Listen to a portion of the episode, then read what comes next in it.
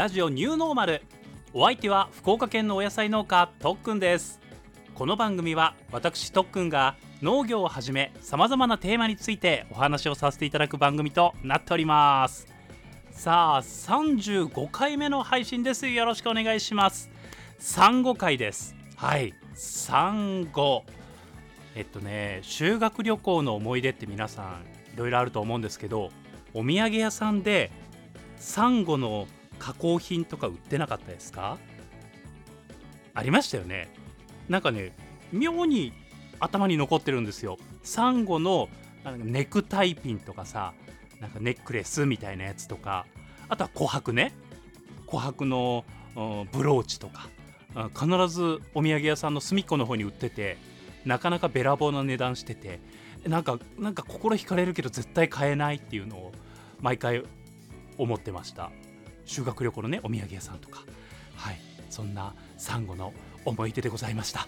ということで今回も始めてまいりましょう。ラジオニューノーマル第35回スタートです。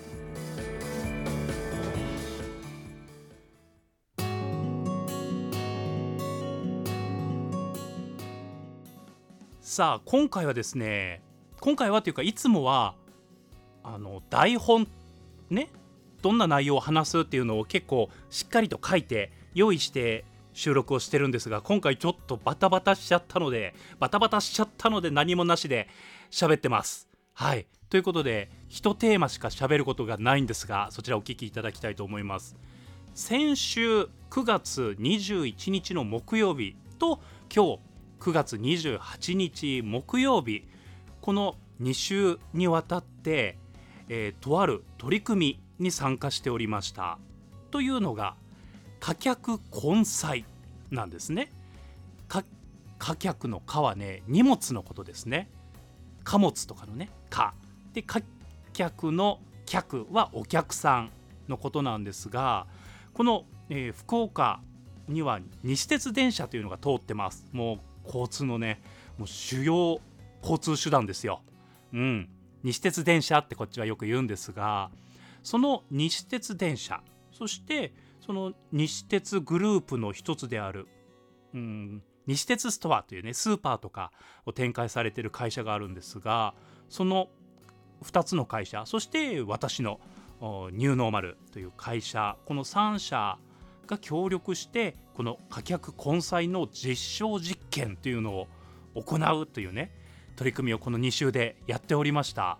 もうだいぶ春頃からどういうふうにしたらできるかっていうのをね、えー、打ち合わせを重ねてようやく実証実験の開始と今回なりました。簡単に言うと電車にお野菜を持ち込んでそれを天神ねもう栄えてるところで販売していただこうという企画でございました。それをね先週まず1回やって朝のうちにわーっとね空心菜を収穫して袋詰めしてあとはもともと収穫して貯蔵しているじゃがいもと友達が作ってくれたにんにくこれを袋詰めして、えー、福岡県の一番南の方にある大牟田市というね私住んでる大牟田市というところから福岡市まで、うん、電車でおよそ1時間運んでもう駅直結であるスーパーレガネットというところに運んで販売していただく取り組みでした。で先週はねその西鉄の社長さんの記者会見の中でこのこと触れていただいたりしてでいろんなねメディアの方々がそれをほうほうと聞いていただいてたわけです。そしたらね昨日2社から電話がありました。まずは1つ TNC っていうねテレビ西日本というテレビ局なんですが何やってるところかな？えっとねあ月9月9ドラマやってる曲ですね。うん8チャンネルなんですけどこっちでは。うん大きな曲からねそんな連絡いただいて明日のその貨客根菜取材させてもらっていいですか？って言ってくださってあもちろんです。って。そしたら何時から収穫されますか？って聞かれたので朝6時から収穫してバタバタと袋詰めまでしますって。お話ししたらじゃあ6時から来ますってことで、えー、取材していただくことが決まりました。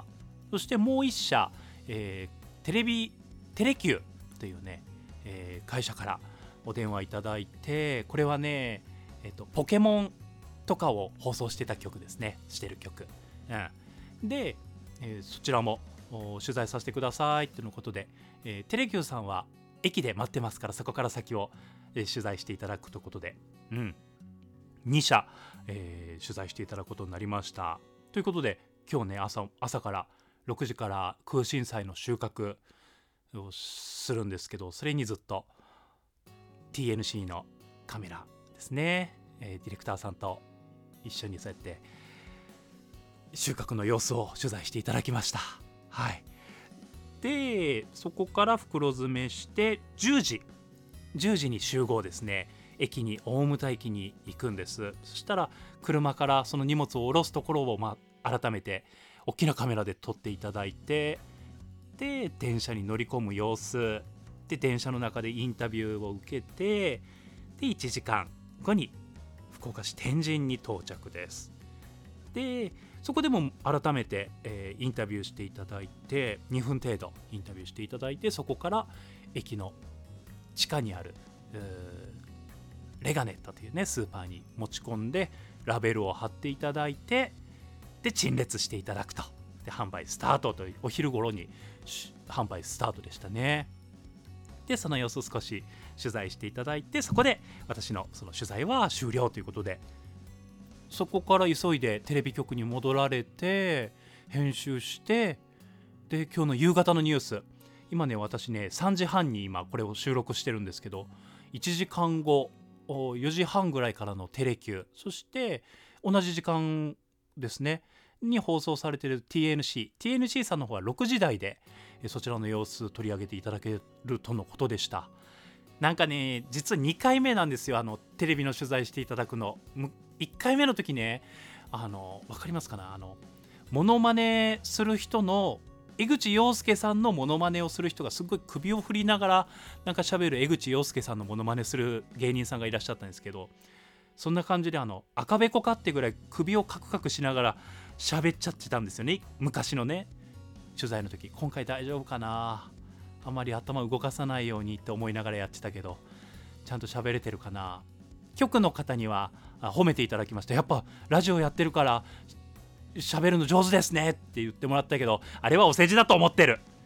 ああきっとお世辞だと思ってるけど上手に喋れてるといいなと思います。はい、えー、全然ねこの福岡以外のところでは見る手段がないのであれですがまたどんな感じに映ってたかっていうのはご報告させていただきたいと思います。ということで、えー、これから私もちょっとドキドキしてますがテレビのオンエア待ちたいと思います。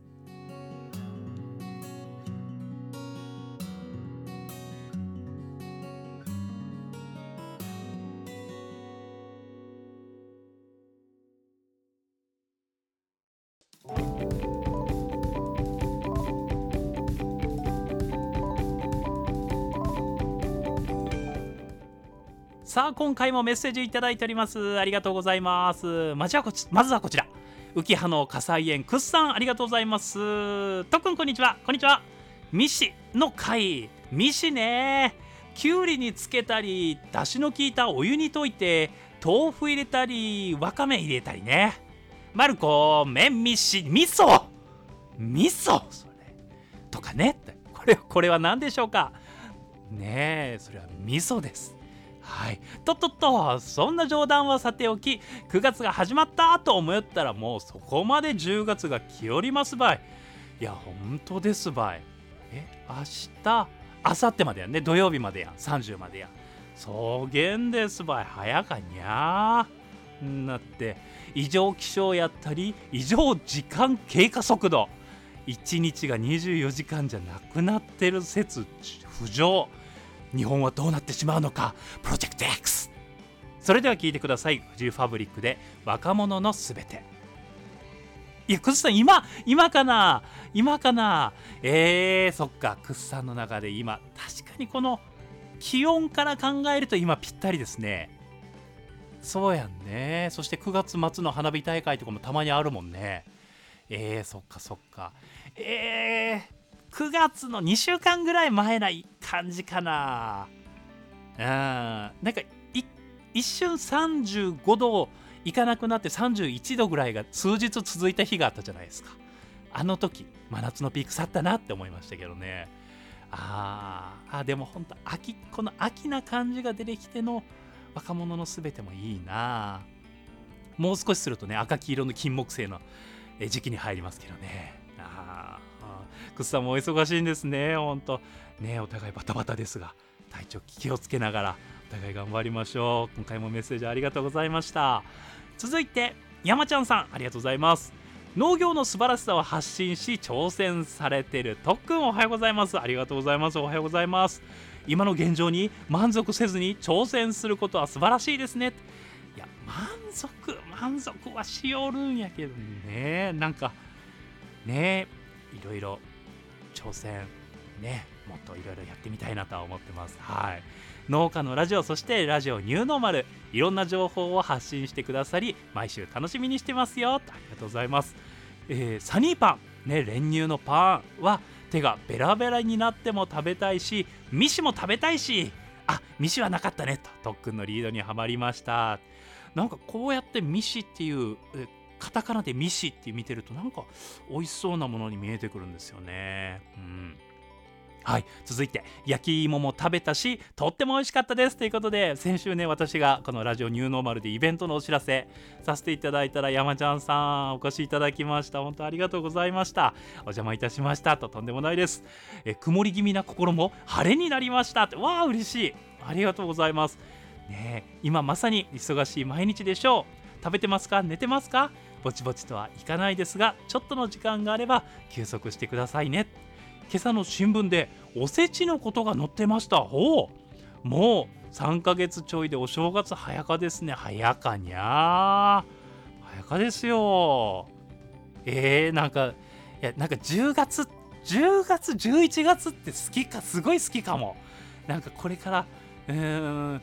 そしたらさ11月頃になったらさあのクリスマスが今年もってテレビで流れ出すんですよ。だからなんかあクリスマス来るってワクワクしてくるんですよね。うん。ね、まだまだ暑いと言ってるのにね本当ですよ。ではまた今日も頑張って良い日にしましょうね。ということでいただきました。山ちゃんさんありがとうございます。ああ本当これから10月11月楽しみだな。うん。